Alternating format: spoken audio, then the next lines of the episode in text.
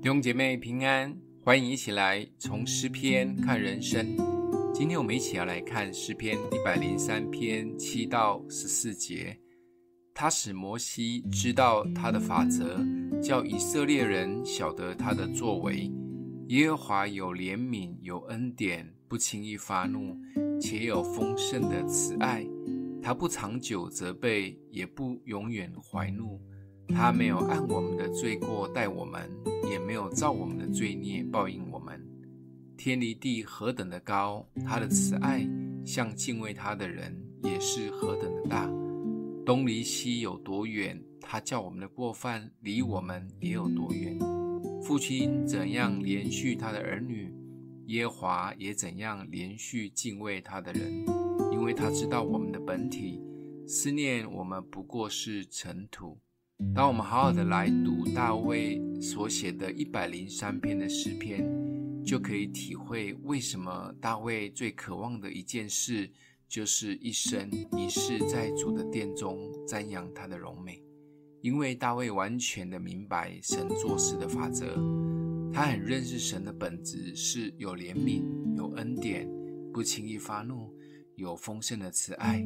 他也知道这一位创造主。很了解人常常会软弱、出尔反尔，又控制不住自己的心思意念及口舌。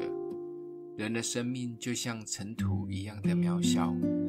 或许我们有时候会得罪神，把神弄得很不开心，但他的生气都很短暂，因为他太认识我们。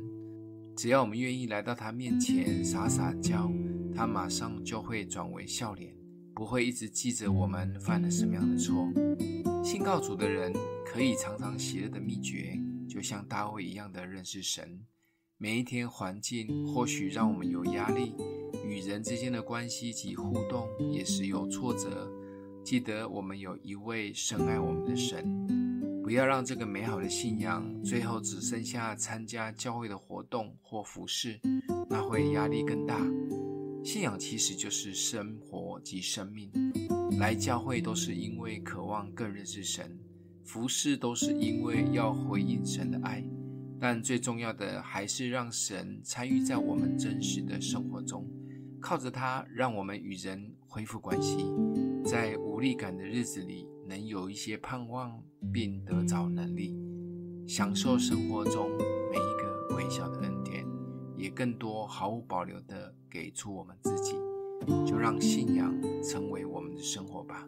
今天默想的经文在第八节：耶和华有怜悯，有恩典，不轻易发怒，且有丰盛的慈爱。我们一起来祷告，让我们的父帮助我们，可以更多认识你，在你的里面有怜悯、恩典及慈爱，让这个信仰介入我们生活的每一个层面，让我们在你里面可以重新得力。